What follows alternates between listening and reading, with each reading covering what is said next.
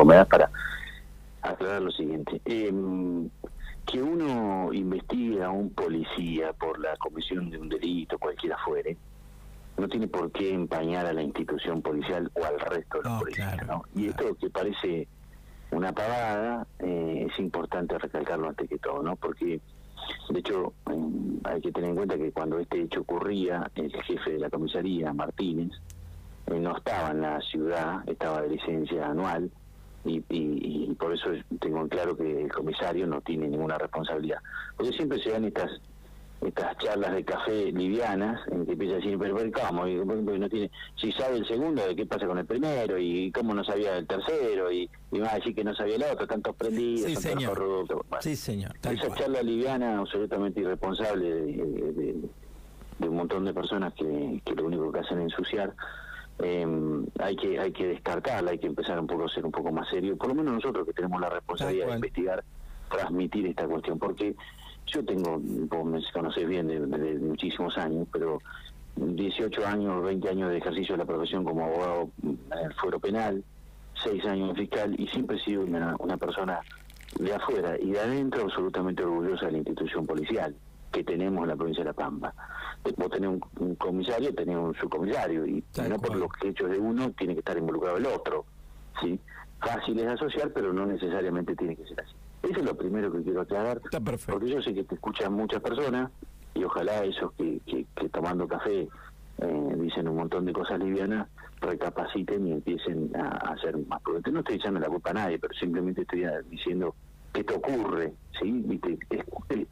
caer en los simplismos de cuestionar a todo el mundo ocurre eh, y, en esa bolsa entran, porque hay personas que no tienen absolutamente nada que ver, o la institución, que como tal es una institución absolutamente importante para la sociedad, imprescindible para vivir en una ciudadanía, ¿no? Así que eso es lo primero que quería decirte. Ahora, ya respondiendo a tu pregunta en relación al hecho, eh, el hecho, bueno, ustedes lo cubrieron ayer, tienen más o menos una explicación mía extensa. Brevemente te puedo decir que murió un hombre.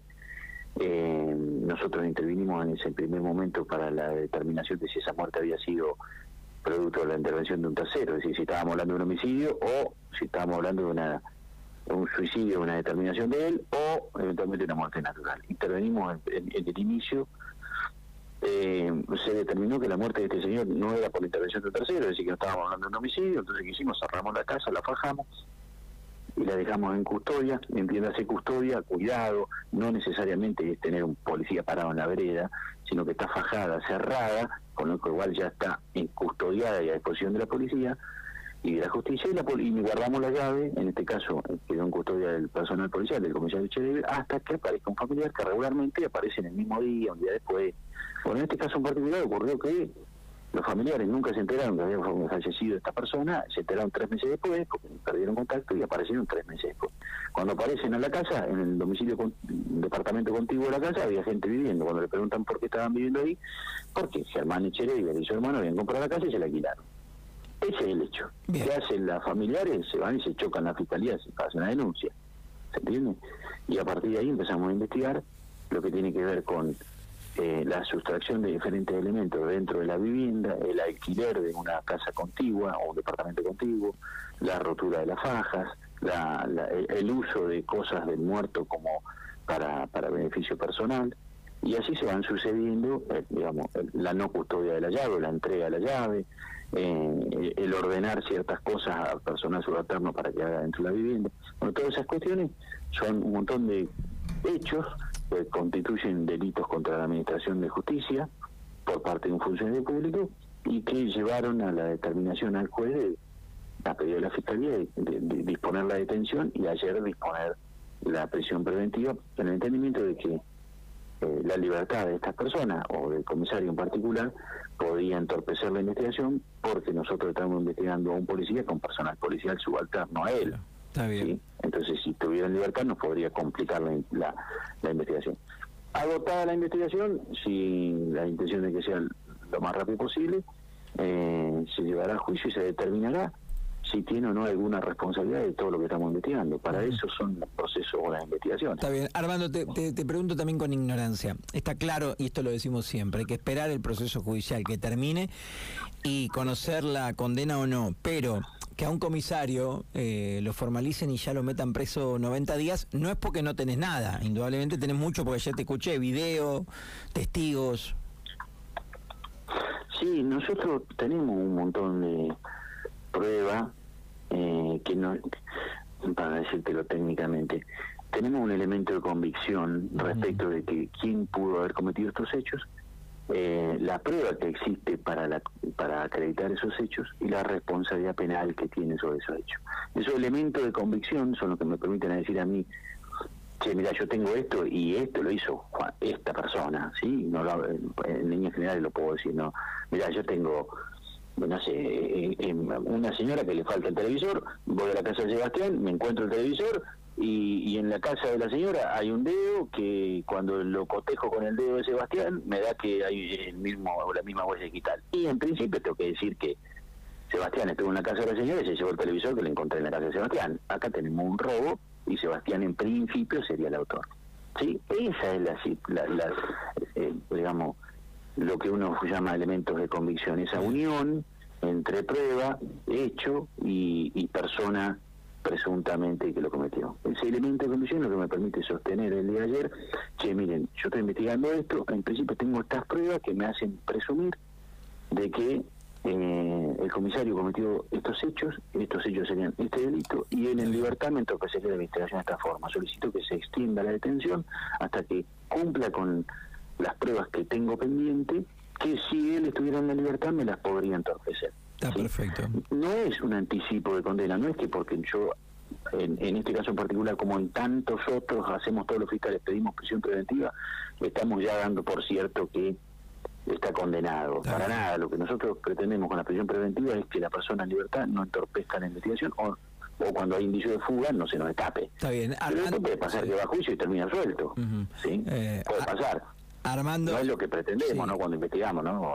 Arrancamos una investigación, nuestra pretensión, y si pedimos una detención, nuestra pretensión es la máxima, ¿no? Poder acreditarlo y eventualmente condenar a la persona. ¿Qué pena podría tener esto? ¿Y qué podría pasar con él si es culpable al final del proceso? ¿Perdería su laburo?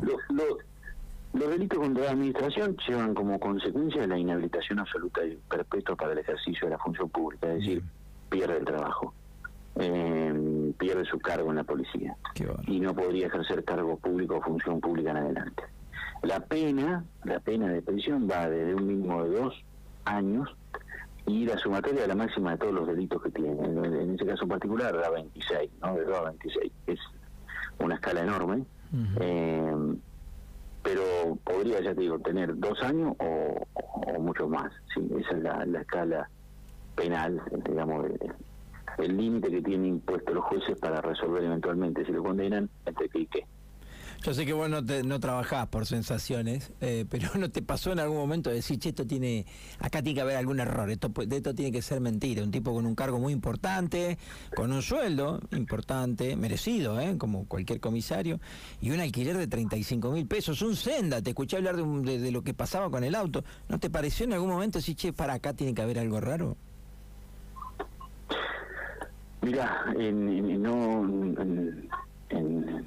no voy a, en este caso en particular no te la voy a responder porque estoy en el medio de la investigación, pero sí te puedo decir que, en muchos casos, en muchos casos, eh, no necesariamente tiene que ver con funcionario público, pero bueno, justo a mí me toca investigar delitos de funcionario público o, o fraudes, ¿no? Pero en muchos casos que por ahí he investigado funcionarios públicos eh, que conozco, porque, por ejemplo, el personal policial me toca investigarlo nuevamente por severidades, apremios o vejaciones, que son los delitos de maltrato a los detenidos, ¿no? Eh, y, el año pasado he tenido, no me acuerdo, pero creo que ocho policías condenados por por maltrato a, detenidos en, en la zona de Vitorica y otros tantos acá en Pico, ¿no? Y siempre digo, no, no puede ser, no puede ser que cuando el hecho es muy vulgar, digamos así, tan tan, tan descuidado, eh, decir, ah, me debo estar equivocando, yo no puedo, no, no, no, no puede ser que pase esto. a esta altura, ¿no? Después de tantos años, digamos, una institución súper aceitada como es la policía, eh, y cuando digo súper aceitada, digamos que tienen eh, mucha formación, una relación permanente con la justicia. Eh, bueno, no estamos trabajando en eso, sí, sí. Bien. Si hay compradores de cosas. Eh, no, no, no, eso no es un dato que, que hoy pueda responderte bueno, ¿y con el auto? ni negativamente. ¿Y con el auto? ¿Qué pasó que te escuché ahí en la argumentación que dabas en, en tribunales? El auto, el auto es un auto que estaba dentro de un garage, eh, se, se sustrajo de la casa y se le dio un uso particular, digamos, como, como si fuera propio. Eh, y bueno, con lo que eso conlleva. Después cuando aparecieron los familiares, rápidamente durante la noche lo introdujeron nuevamente a la casa. Lo que pasa es que para el funcionario público que tiene bajo custodia una cosa, la sustracción de un elemento, aunque luego sea devuelto, eh, puede constituir o el peculado, que es para decirlo de alguna manera para que se entienda un delito específico, ¿no? pero como si fuera una especie de hurto, sacar algo, llevarte algo. Hoy hay un peculado de uso también, no necesariamente al funcionario público no se le castiga solo llevártelo como en el robo o en el hurto, ¿sí? sino que también usar algo del Estado en provecho propio también es delito. el, código respecto de, de, las conductas de los funcionarios públicos es mucho más exigente y castiga muchas más conductas que los civiles, ¿no? de los particulares. Mm, eh, eh, el uso indebido de una bicicleta no va a constituir nunca un delito, un hurto de uso, no existe. Pero sí el peculado de uso, esto de agarrar una cosa que es del Estado y darle un uso privado. Pongamos, por ejemplo, no sé, eh, agarrar el, el colectivo de transporte de niños de la escuela, eh, que de, la municipalidad, de la comisión de fomento de la municipalidad de Abrila, y te la cargas de amigos y te vas a ver una carrera de TC o el, el MotoGP de Santiago del con un montón de amigos con el, con el transporte escolar. Bueno, propiamente eso no, digamos, claramente eso no está permitido y es un delito. No declaró ayer, ¿no? Decidió no, no, no hablar. No declaró, sí. No declaró, está bien.